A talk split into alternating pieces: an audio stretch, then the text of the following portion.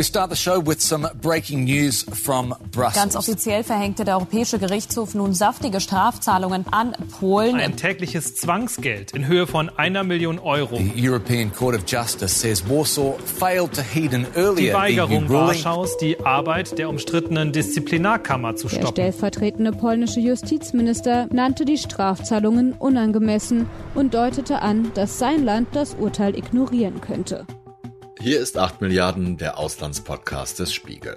Mein Name ist Olaf Häuser und heute geht es um Recht und Gerechtigkeit. Auf Polnisch Bravo i Sprawiedliwość. So heißt die regierende Partei dort, die meist PIS, Peace abgekürzt wird.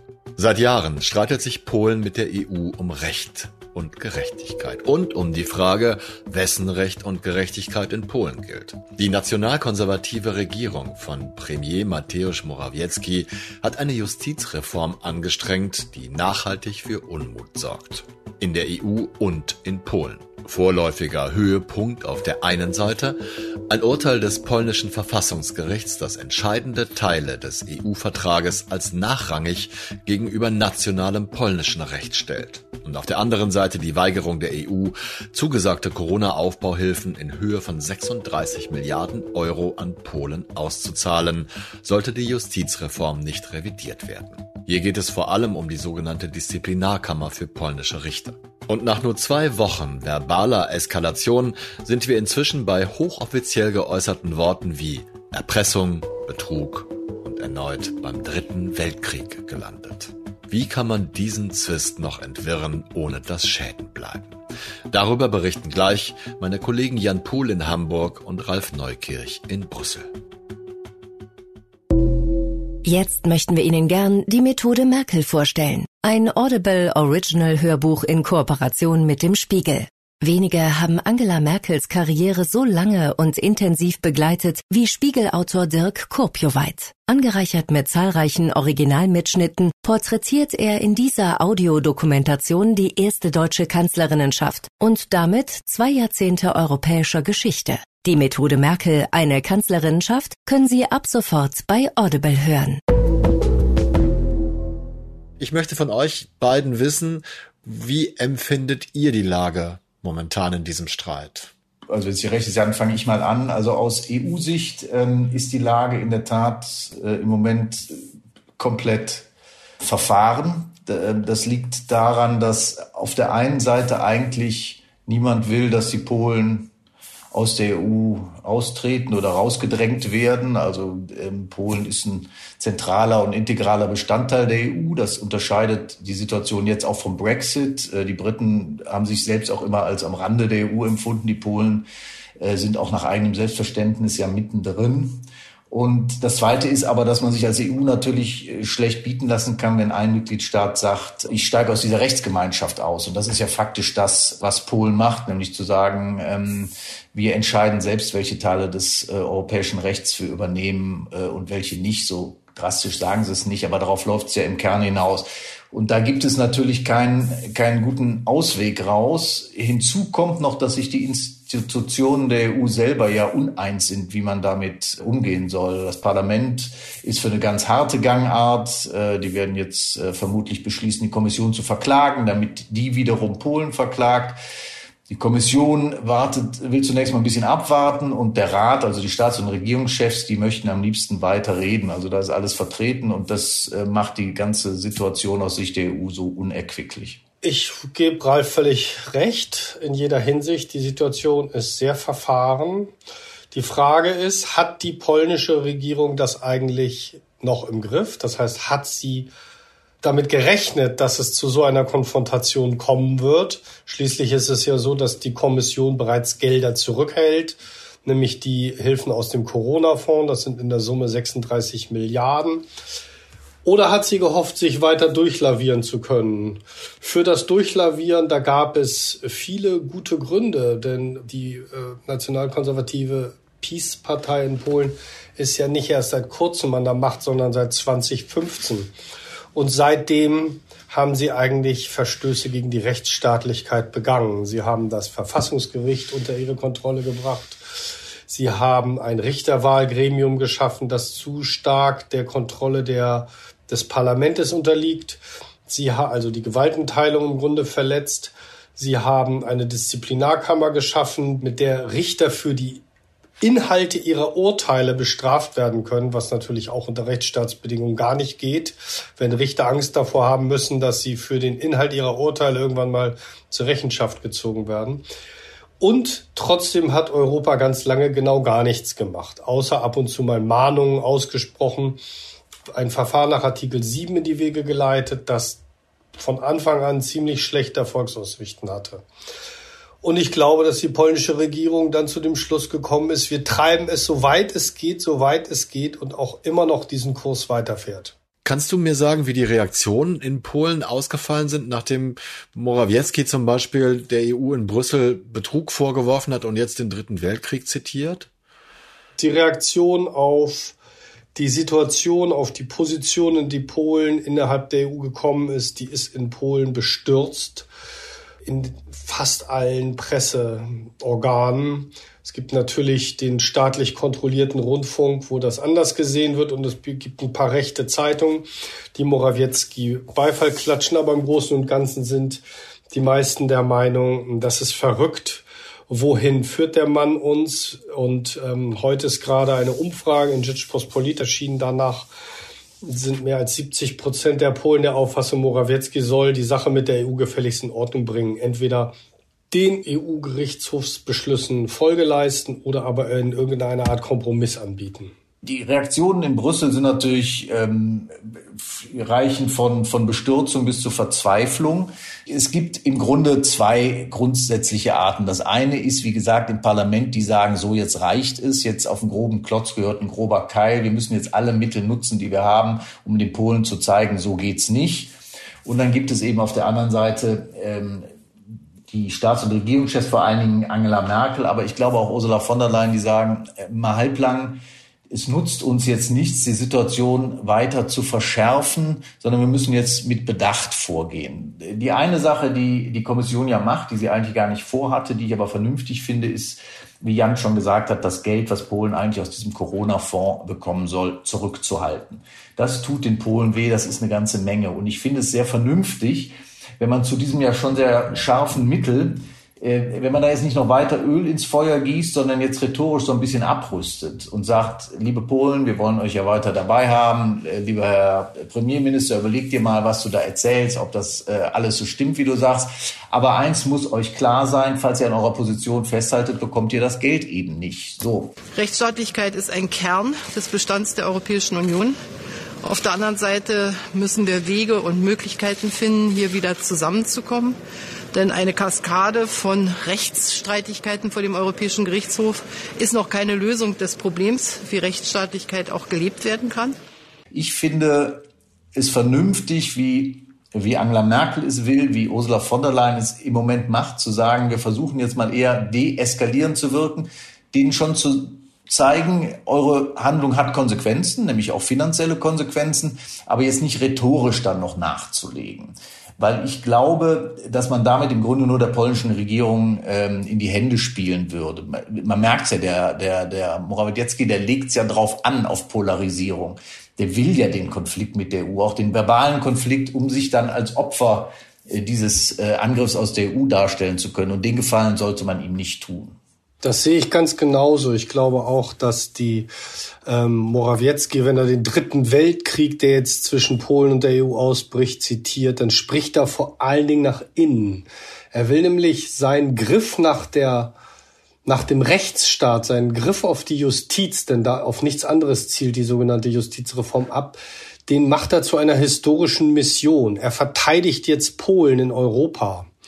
Das ist die rhetorische Figur, mit der er versucht, Rückhalt zu gewinnen in der Bevölkerung. Ob das klappt, ist schwer zu sagen. Ich finde, dahinter steht die ganz große Frage, inwiefern braucht Polen die EU und inwiefern braucht die EU Polen? Also ich glaube, dass Polen von der EU-Mitgliedschaft profitiert hat wie kaum ein anderes Land. In den letzten 20 Jahren als das Land entwickelt von einem rückständigen Agrar- und Bergbaustaat zu einem echten Player. Es hat ist praktisch ohne Probleme durch die Finanzkrise 2008 geschlittert und hat auch jetzt in Corona-Zeiten eigentlich nicht wirklich richtig ähm, Wirtschaftseinbrüche erlebt. Die Polen reisen als Schengen-Bürger durch die Welt. Die Polen heiraten in von der EU gebauten Rathäusern. Die Straßen sind renoviert. Also es ist total augenfällig, wie Polen profitieren konnte. Das ist kein Almosen, den die empfangen haben. Das ist ein Verdienst, denn auf der polnischen Seite gibt es auch Strukturen, Ämter, Behörden, die EU-Geld beantragen und verwerten können.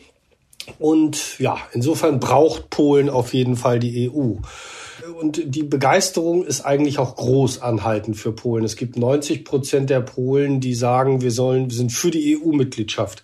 Da sagt Morawiecki jetzt zu Recht, ja, die Hälfte davon sind Peace-Wähler. Das stimmt. Verfängt denn Morawieckis Erzählung? Also ganz ehrlich, man kann sich ja schon vorstellen, dass auch Polinnen und Polen, die in der EU bleiben wollen, sich gemaßregelt fühlen. Es gibt, glaube ich, unterhalb der Ebene der EU-Begeisterung, also die EU wird mit Wohlstand und aber auch kulturell mit Rückkehr nach Westen und so verbunden, gibt es aber Unterströmungen. Es gibt viele, die sagen, wir wollen nicht länger von der EU abhängig sein, wir wollen nicht länger als Almosenempfänger gelten. Und diese Stimmung, an die appelliert Morawiecki. Er greift das auf, die Rechte überhaupt. Es gibt in Polen rechte Politiker, die vorrechnen, dass Polen eigentlich mehr Nutzen für die EU bringt, als es von der EU hat. Das sind Rechnungen, die werden von Wirtschaftswissenschaftlern dann regelmäßig zerrissen. Aber was dahinter steht, ist der Versuch, sich zu lösen aus dieser, aus dieser jahrzehntelange währenden Abhängigkeit. Das ist vielleicht psychologisch sogar verständlich, dass es da so ein Auf, Begehren gibt. Die EU tritt den Polen als eine Größe entgegen, die vor allen Dingen Anpassungsleistungen erfordert. Und wer passt sich schon gerne über Jahrzehnte lang an? Insofern wabert neben der EU-Begeisterung immer auch ein gewisses Maß an Frustration, an Verdrossenheit mit. Also ich äh, stimme dem, ähm, stimme dem völlig zu. Würde gern noch äh, drei Punkte ergänzen, weil ich glaube, dass die Frage, die du gestellt hast, äh, Olaf, tatsächlich die entscheidende Frage ist. Das eine ist rein auf der praktischen Ebene. Die EU kann Polen nicht rausschmeißen. Wenn äh, Polen aus der EU ausscheiden äh, sollte, dann geschieht das nur nach eigenem Willen. Das heißt aber auch, je mehr die EU Polen in die Ecke drängt, desto weniger wird Polen bereit sein, konstruktiv in der EU mitzuarbeiten. Und es gibt in der EU einfach noch ganz viele Felder, die mit Einstimmigkeit entschieden werden müssen. Ähm, die Außenpolitik ist nur das prominenteste Beispiel. Das heißt, über kurz oder lang, mittelfristig muss man einfach sehen, dass man sich mit Polen arrangiert als EU. Denn Polen kann die EU blockieren, wenn es tatsächlich will. Der zweite Punkt ist Europas Stellung in der Welt. Ich glaube, es wäre verheerend, wenn jetzt noch ein weiteres Land nach Großbritannien da rausbrechen würde. Denn im Moment ist die EU ja ohnehin in einer wahnsinnig schwierigen Situation. Sie weiß nicht, wie sie sich positionieren soll zwischen den USA und China. Sie hat keine gemeinsame Russlandpolitik. Sie ist zwar wirtschaftspolitisch und handelspolitisch ein Riese, aber politisch eigentlich ein Zwerg. Und wenn jetzt noch der Eindruck dazu käme, sie bröckelt auch noch von innen, diesen Eindruck muss die EU im Moment um jeden Preis vermeiden. Also es geht da um mehr als nur um die Frage Rechtsstaatlichkeit in einem Land, so wichtig das ist. Wir werden nicht unter Erpressungsdruck agieren. Wir sind zum Dialog bereit, wir sind aber mit den sich ständig erweiternden Kompetenzen der EU nicht einverstanden, werden aber natürlich darüber sprechen, wie wir den aktuellen Streit mit Dialog und Verständnis lösen können. Und das Dritte ist, dass Morawiecki ja durchaus auch einen Punkt trifft. Das macht er ja ganz geschickt, wenn er sagt, die EU will immer weiter in unseren Alltag eindringen, die will immer mehr übernehmen. Brüssel äh, steckt seine Krakenhände aus und, äh, und saugt unsere nationale Identität auf. Das ist in der Form, in der er sagt, natürlich Quatsch. Aber dieses Gefühl, Europa mischt sich zu viel ein, das gibt's ja nicht nur in Polen, das gibt's ja auch in anderen Ländern. Ich glaube, ähm, dass Ralf einen wichtigen Punkt angesprochen hat. Man kann Polen nicht rauswerfen, das ist klar. Polen will aber auch nicht austreten. Außer wenn du zu den total Irren gehst, findest du in Polen niemanden, der sagt, ja, wir wollen den Pol-Exit. Das ist anders als in Großbritannien, wo es ja Brexiteers gab, die damit Stimmung gemacht haben und dafür eingetreten sind, offen. In Polen gibt's das nicht. Auch die Peace-Regierung hat immer wieder gesagt, sie will nicht aus der EU austreten. Ist das jetzt deswegen ungefährlich? Ich glaube nein. Wenn es so ein, so ein Wechselspiel gibt zwischen Druck und Verurteilung aus der EU und polnischem eingeschnappt sein und bei bestimmten Sachen nicht mehr mitmachen, dann kann es, glaube ich, zu einer Art schleichendem Poll-Exit kommen. Und zwar würde das bedeuten, dass Polen dann an, auf immer weniger Bereichen der EU-Politik teilnimmt, immer weniger teilnimmt an gemeinsamen ökologischen Projekten, an gemeinsamer Finanzpolitik, von Migrationspolitik und so müssen wir gar nicht reden, gemeinsamer Außenpolitik. Und dadurch würde dann sich auf lange Sicht, man muss wirklich im Zeitraum von zehn Jahren oder länger denken, die EU genau in die Körperschaft verwandeln, die sie in den Augen der Rechten jetzt schon ist, nämlich ein Verein, von dem außer Geld nur Kritik kommt. Kritik und Belehrung. Und diese Belehrungen sind natürlich aus polnischer Sicht immer sehr schwer zu ertragen nach Jahrzehnten der Sowjetzone. Virtuelle Happy Hours an einem Freitag im Sommer um 5 Uhr. Das klingt nicht wirklich happy. Geben Sie Ihren Mitarbeitern lieber das, was sie tatsächlich brauchen. Zum Beispiel Laptops mit Intel vPro im Evo-Design. Die haben lange Akkulaufzeiten, besonders reaktionsschnelle Leistung und integrierte Sicherheitsfeatures, damit der Arbeitstag für Ihr Team wirklich besser wird. Weitere Informationen finden Sie auf intel.de slash worksbest. Das größte Projekt der EU-Kommission momentan ist die Corona-Aufbauhilfe für die Mitgliedstaaten. Insgesamt 750 Milliarden Euro umfasst der Aufbaufonds für alle Mitgliedstaaten. Polen soll aus dem großen Hilfspaket 36 Milliarden Euro bekommen, doch dieses Geld hat die EU bisher nicht ausgezahlt und nutzt es als Druckmittel, um zu erreichen, dass die kritisierten Teile der polnischen Justizreform revidiert werden. Es ist aber fraglich, ob das so verknüpft werden kann und darf, denn die Corona-Hilfen haben ja einen völlig anderen rechtlichen Grund und es ist nicht schwer, sich vorzustellen, dass die polnische Regierung dieses Vorgehen der EU zumindest teilweise zu Recht kritisiert. Also ich glaube, an dem Argument ist was dran. Also es ist so, dass die EU im Grunde für Staaten, die innerhalb der EU gegen EU-Werte verstoßen, keinen richtigen Mechanismus hat, um solche Staaten wieder auf Linie zu bringen der von Ralf angesprochene Rechtsstaatsmechanismus, der ist sozusagen noch nicht startklar. Da muss erstmal der EuGH drauf gucken. Außerdem ist die Frage, ob der dann überhaupt für das passt, was in Polen los ist. Also hat die EU-Kommission beschlossen, die Corona-Hilfen zurückzuhalten. Im Juli ist der EU-Gerichtsbeschluss gefallen, der Polen ganz klar sagt, ähm, es muss die Disziplinarkammer für Richter auflösen. Der Antrag für die EU-Corona-Hilfen, den Polen eingereicht hat, der ist aber von vorher. Und jetzt sagt die EU, wir halten Geld zurück, weil wir wollen, dass ihr ein Urteil befolgt, das gefallen ist, nachdem ihr den Antrag gestellt habt. Das ist natürlich schon mal vom Timing her schwierig. Zum anderen ist es so, dass diese Corona-Hilfen ja für den Corona-Aufbau gedacht sind und nicht unbedingt dafür ein Mittel sind, jemanden abzustrafen. Ich sehe das äh, rechtlich nicht ganz so pessimistisch äh, wie Jan, was diese Corona-Hilfen angeht. Es sind ja für jedes Land Kriterien formuliert worden, unter denen diese Gelder ausbezahlt werden. Und es gibt einige Länder, die mussten ihre Pläne nachbessern, weil sie diese Kriterien eben nicht erfüllt haben. Und eins dieser Kriterien, was äh, für Polen aufgestellt worden ist, ist eben die Auflösung der Disziplinarkammer. Die ist ja schon kritisiert worden von der Kommission, bevor der EuGH sein Urteil gefällt hat. Und ich finde, man kann durchaus sagen, wenn Polen eben dieses Kriterium nicht erfüllt, dann fließen die Gelder eben nicht. Das Ganze ist einfach eine blöde Situation. Die EU hat keine wirklich adäquaten Mittel in der Hand. Sie muss mit dem arbeiten, was sie hat. Und da finde ich im Moment die Corona-Hilfen noch so das beste Mittel. Und man muss eben in Polen aber immer wieder das Angebot machen, pass auf, im Grunde, wir wollen euch ja bei uns haben.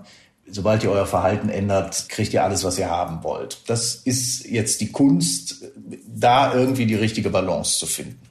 Genau, das ist ganz entscheidend. Also wenn man Sanktionen verhängt, dann muss dem Sanktionierten irgendwie klar sein, wie er die auch wieder loswerden kann.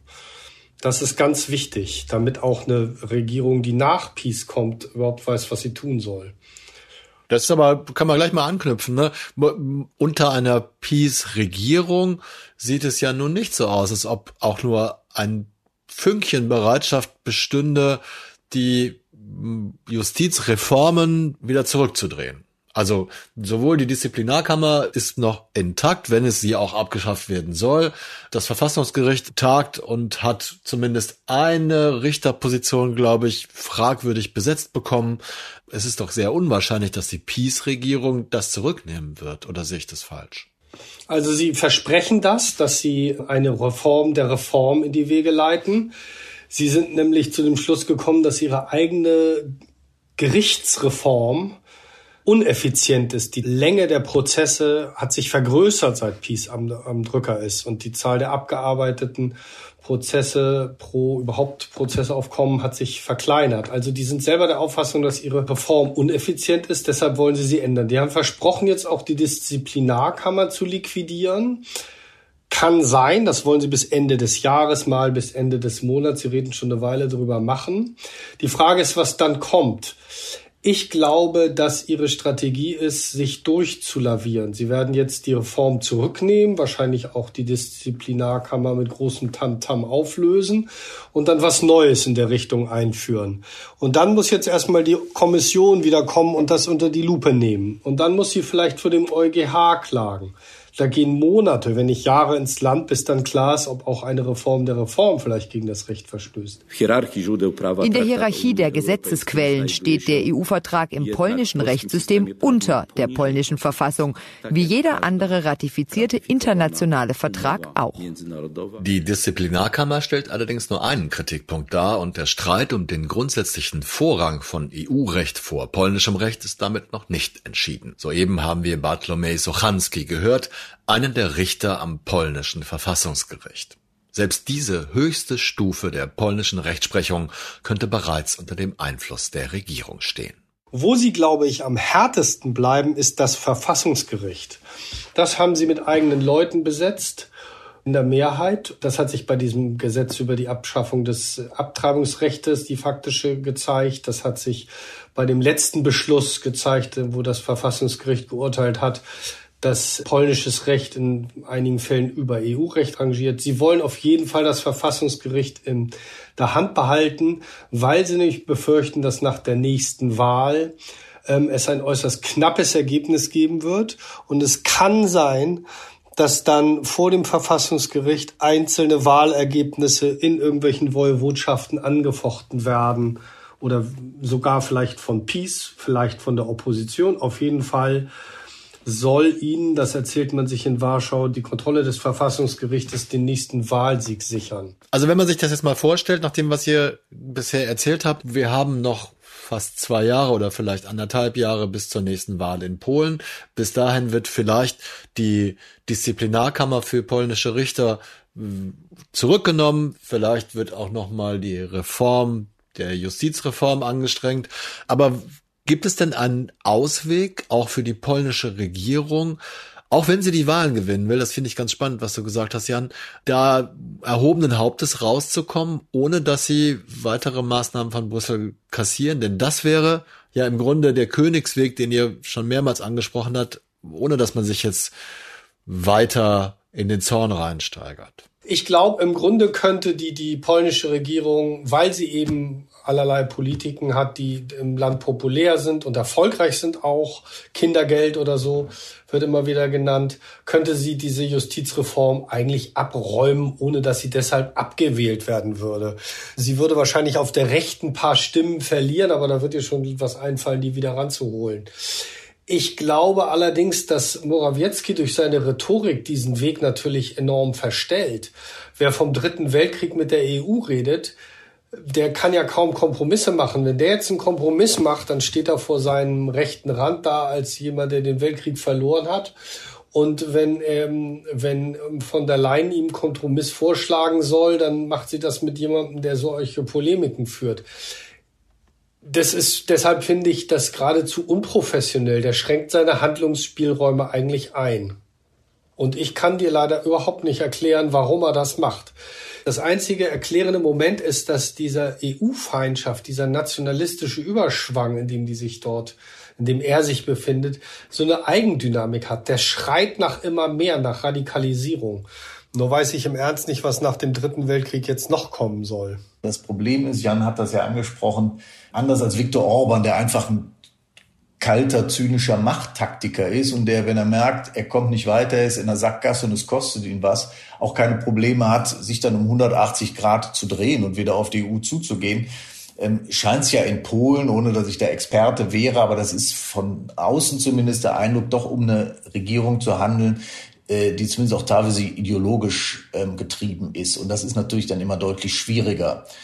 Also ich glaube, es weiß im Moment niemand, wie man da rauskommt. Jetzt muss man auf der anderen Seite auch mal gucken, ähm, wie groß ist die Gefahr, die im Moment für die EU von Polen ausgeht. Es ist ja nicht so, dass Polen das erste Land wäre, in dem die Verhältnisse schwierig sind, auch wenn der Angriff auf den Rechtsstaat noch in keinem anderen EU-Land so offen geführt worden ist. Aber wenn man sich anguckt, was teilweise in Italien los war mit EU-Geldern, wie die missbraucht worden sind, äh, wo die Mafia bis in höchste Staatsämter hinein Einfluss hatte, daran ist die EU auch nicht zugrunde gegangen. Also ich glaube auch nicht, dass man jetzt entweder im nächsten halben Jahr etwas gegen Polen tun muss oder die EU ist am Ende. Im Gegenteil. Wahrscheinlich muss man es einfach eine Zeit lang jetzt mal aushalten. Ob es dann am Ende eine Lösung gibt, weiß ich nicht, weiß glaube ich auch keiner. Aber viel mehr, glaube ich, kann man da im Moment nicht machen. Was macht euch denn Hoffnung, dass der Streit mit Polen beigelegt werden kann und was macht euch Sorgen? Also Hoffnung macht natürlich die uneingeschränkt positive Haltung vieler Polen, also oder die hohen Zustimmungswerte, die die EU immer noch hat. Das hat sich jetzt auch nicht, Entschuldigung, hm. Das hat sich auch nicht durch die ja, heiß gekochte Rhetorik von Morawiecki geändert. Das ist eben die Frage, ne? wie schaukelt sich die Sprache hoch? Also kaufen die Polen das äh, Diktum vom Dritten Weltkrieg oder kaufen sie es nicht? Ich glaube nicht. Das ist einfach zu abstrus, das ist einfach zu polarisierend. Man merkt in Polen, wenn man private Gespräche führt, dass die Leute allmählich die Nase voll haben von der Polarisierung, die Peace immer vorantreibt und schon gar keine Lust haben auf eine weitere Polarisierung mit der EU. Ich glaube aber trotzdem, dass die Gefahr nicht vorbei ist, wenn auch von der EU manchmal ist die Rhetorik richtet mehr Schaden an als reale Sanktionsmechanismen. Also wenn diese harte Rhetorik, dieser belehrende Ton unterbleibt, dann glaube ich, werden die Polen das nicht übernehmen, was Morawiecki gerade erzählt. Und das äh, gibt doch Hoffnung. Wer das Primat des Europäischen Gerichtshofs ablehnt, wer die Europäische Union als Rechtsgemeinschaft ablehnt, wer die Unabhängigkeit der Justiz ablehnt, der tritt faktisch aus der Europäischen Union als Rechtsgemeinschaft aus. Das war Manfred Weber, Vorsitzender der Europäischen Volkspartei EVP. Das sind die Konservativen im Europäischen Parlament. 2019 war Weber ein Kandidat für den Vorsitz der EU-Kommission. Was macht dir denn Hoffnung, Ralf, und was bereitet dir Sorgen? Mir macht Hoffnung, dass von EU-Seite aus eigentlich niemand ein Interesse daran hat, die Polen wirklich rauszudrängen. Und von polnischer Seite aus, ähm, dass Polen anders als zum Beispiel Ungarn ja komplett isoliert wäre, wenn es jetzt auch noch die EU als äh, Partner verliert. Also die haben ja nicht die Möglichkeit, äh, sich jetzt dann Moskau zuzuwenden. Die haben sich mittlerweile ja auch mit Washington verscherzt. Also meine Hoffnung ist, dass, dass die einsehen, so ganz ohne Freunde auf der Welt ist es dann auch so ein bisschen schwierig. Was mir natürlich Sorgen macht, ist, äh, dass solche Vernunftargumente im Grunde auch beim Brexit natürlich äh, schon relativ klar äh, dafür gesprochen haben, dass Großbritannien in der EU bleibt und am Ende ist es auch nicht dazu gekommen. Und ich hoffe sehr, dass es diesmal bei Polen aber anders ist. Ja, es gibt die große Gefahr, das sehe ich genauso. Es gibt die große Gefahr, dass das Ganze zu einem ganz irrationalen Prozess wird, dass am Ende gar nicht mehr entscheidend ist, was spricht für eine Mitgliedschaft in der EU und was spricht dagegen, sondern dass Kränkungen und sprachliches Hochschaukeln dort Prozesse auslösen, die wir jetzt noch gar nicht im Blick haben. Ich finde es nur interessant, dass dass tatsächlich, wenn ich das nur sagen darf, dass tatsächlich jetzt auch publizistisch ja äh, alle sich so ein bisschen zurücknehmen. Das war ja vor, weiß ich nicht, äh, vier Wochen noch oder äh, drei Monaten komplett anders. Da waren ja auch, auch auch bei uns und überall so jetzt mal mit einem dicken Hammer drauf und die Polen und jetzt müssen wir es denen mal zeigen. Und man hat so den Eindruck, dass jetzt doch so ein bisschen das Nachdenken eingesetzt hat. Das finde ich ganz interessant. Naja, das ist, weißt du, wisst ihr, das als, als ewiger Polenfritze verfolgt mich das natürlich mein Leben lang. Ne? Es gibt so, so diese, diese Polenfeindlichkeit auf der Ebene von Polenwitzen eigentlich nicht mehr.